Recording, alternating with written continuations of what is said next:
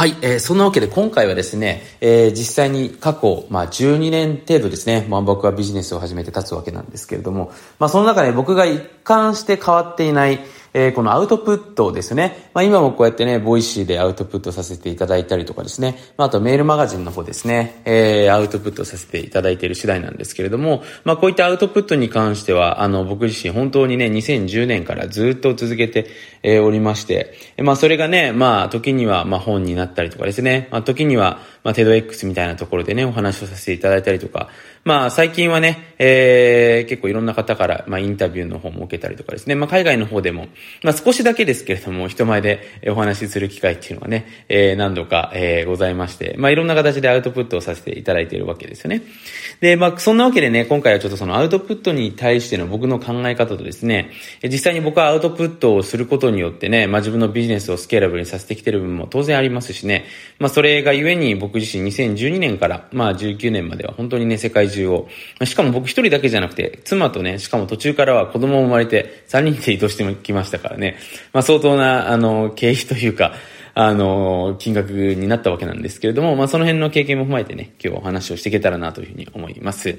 まず、アウトプットですね。で、アウトプットっていうのはね、まあ、インプットとは対極にするのがアウトプットでね、入れるのではなくて出すことということなんでね、まあ、よくアウトプットが大事ですよっていうお話が聞いたことがあると思うのでね、これ聞いてくださっている方もね、アウトプットしよう、アウトプットしようということでね、えー、いろいろと工夫されていると思うんですね。で、アウトプットにもですね、まず、いくつかのレベルっていうものがあるわけなんですよ。で、まず一つ目がね、例えば自分が何かを見てね、それから自分が学んだことを、えー、書くというね、えー、まあ、そ、それが書くのか、まあ、声に出すのか、それはお任せしますけれども、そういった作業ですね。これがステージ1。で、ステージ2っていうのがですね、それらを人々が見て分かりやすく面白く書くっていうところですね。これがステージ2です。ステージ2。OK ですか？で、ステージ3になると、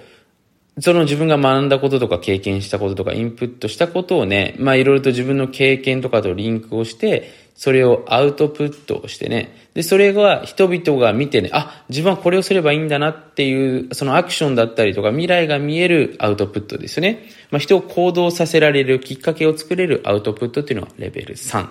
で、次がですね、えー、これまた今までのものにプラスアルファして、えー、そのアウトプットを見たことによってですね、その人が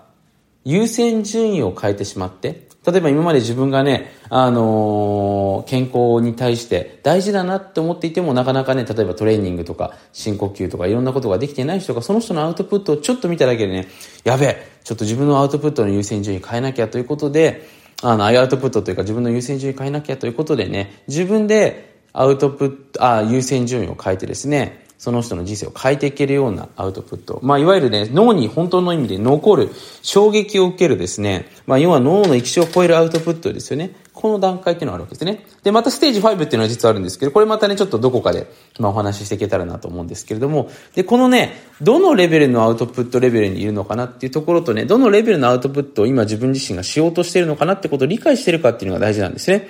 で、当然ながら、アウトプットで飯が食える人っていうのはステージ4、ステージ5の世界なんですよね。で、アウトプットで逆に飯が食えない人食おうと思ってもっていう方っていうのは、ほとんどの方がその、ただ情報をまとめて整理しているだけ、わかりやすくしているだけ。だよくね、そのブログとかソーシャルメディアとかでもね、ブログ、あの、アウトプットをすればね、なんかお金になる時代だなってことで自分の好きなことを発信したりとかね、自分の得意なことを発信したりする人って多いんですけども、その発信にもいくつかのレベルがあるんですね。で、ここに出てくるっていうのが、その購買心理っていうところなんですね。で、まあ僕自身は、まあこの購買心理っていうのをね、まあ僕、あの、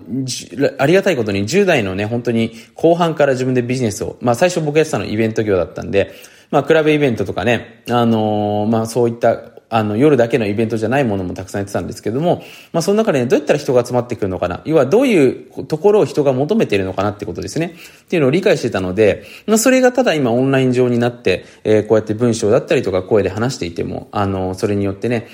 人々の、その、まあ、認知というか、認識ですよね。そこに届くような部分っていうのができるようになっていったわけなんですけども、でそこの勉強してない人だと、やっぱりどんなにアウトプットしても、何かすごくまとまっていてね、情報はすごく綺麗になっているし、すごくなんかわかりやすいんだけれども、でも別に何も感じません、みたいな人って 結構多いんですよ。だから、わかりやすく言うと、その、モテない男性ですよね。なんかこの人いい人でね、悪くないんだけど、別に、うん、この人とじゃあ一緒にデートしたいかっていうとそうでもないわ、みたいな。付き合いたいかっていうとそうでもないわ、っていうね。そういう状況になっちゃってる、要はビジネス難民の人ってめっちゃ多いんですよね。で、まあそこの人たちに、だから僕も今日提案するためにこの音声を取ってるんですけれども、何をしなければいけないかっていうと、やっぱりその感情のメカニズムっていうのをね、しっかり理解していかないといけませんし、しっかりとしてその購買心理っていうものをマスターしないといけないわけなんですね。じゃあ、川本さんね、購買心理どうやってマスターできるんですか？またポケベジですか？いや、確かにその通りなんですよね。本当にあの、僕ポケベジでね、そういったほら、多くの人たちが今、飯食えない人たち多いですから、自分でビジネス始めても。だそういう人たちのためにやってるのがポケベジなんでね。まあ、あのー、もしよかったらチェックしていただけたらなとは思うんですけれども、まあ、今回はせっかくなんでね、僕がアウトプットしてる時に気をつけてることですよね。まずだからそのアウトプットをする前にね、どういう意図を持ってアウトプットをしているのかっていうことをしっかりまず理解しますよね。だこれが自分でね、例えば本とかだったら僕はもうスパンっていうのがですね、えー、1年2年とかじゃなくて10年単位での、まあ、話だったりするわけなんですね。だそういった意味での気持ちでのアウトプットなので、えー、相当な濃い自分のメッセージっていうのを打ち出していくんで、それなりに、うち、あの、時間をかけますよね。だ本の企画もそうですし、その、まあ、構成もそうですし、実際にね、自分で文章を書き始める時の、その時間っていうのは相当タイムラインは長く取ってるわけなんですね。で、タイムライン長く取ってるって言っても、それに別に作業時間を費やしてるわけじゃなくて、要はそこに時間をしっかりかけて書ければ書けるほど長く売れるものが作れるんですよね。で、このアウトプットも同じで、えー、瞬発性の高いものですぐ出すものっていうのはそれなりにもしかしたら届くかもしれないんですけども、長く人のあの脳とかね、ハートには届かないんですね。だから一つのメッセージを打ち出すときにもものすごく時間をかけていくっていうのはこれ僕の、まあ、アウトプットしていくときのね、セオリーになっていっております。まずだからこれが一つ目ですね。自分がアウトプットするとき何の目的で、どこのタイムラインまでを見てアウトプットしていくのか、1年後なのか、2年後なのか、それとも3年なのか、まあそういったね、ちょっと大きな話になるんですけれども、そういったところが一つになってきますよね。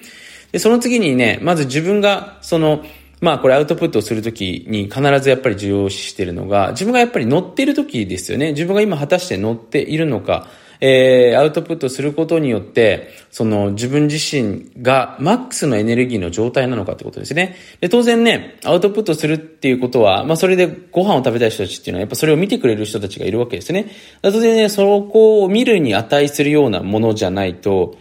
当然人々っていうのが見てくれるはずがないわけですよ。まあオリンピックでね、わかりやすい話をすると、めっちゃやる気なさそうな顔でね、なんかその、スポーツをね、目の前でされていたとしてもね、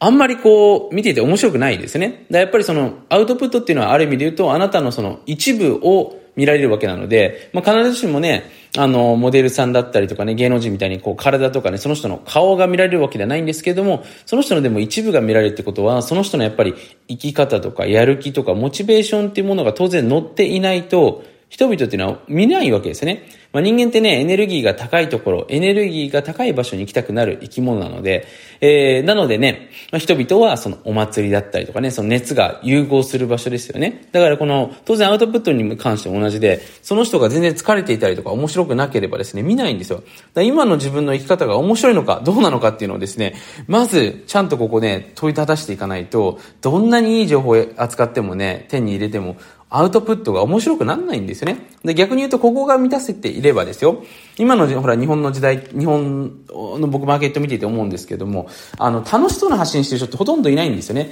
みんななんかこう、必死に発信しているっていうね、忙しく発信しています、みたいな感じなんで、あの、やっぱそれだとですね、なかなか響いていかないわけなんですよ。だからね、僕はあの、本当にね、まあこれちょっとまた、あの、脱線しちゃいますけれども、こう、ゆとり力というかね、え余暇を作る力っていうのはやっぱ重要視してますし、そういう状態をね、今お金がない状態でもそういうので作ることができますので、えー、まあいろいろとね、自分のビジネススクールとかでね、そういったお話を、えー、指導させていただいている次第なんですね。はい。まあなのでね、ちょっとアウトプットに関してはですね、かなり深いです。だからね、ここでのポイントは、いい加減にね、アウトプットしてもですね、それじゃお金になりません。えー、で、とにかくですね、まず楽しむことですね。で、楽しみ方がわかんないですって方もいると思うんですけども、忙しくしているとね、楽しみ方ってわかんなくなっちゃうんですよ。で、ゆとりを持ってね、えー、自分が今あるもの、何が持っているのか、で、それによってどんな未来が作れるのかっていうところをね、一回戦略会議してみると、また次が見えてきますので、で、そういうのね、ちょっと学びたい方は、あの、もう何度も宣伝になってしまって申し訳ないんですけども、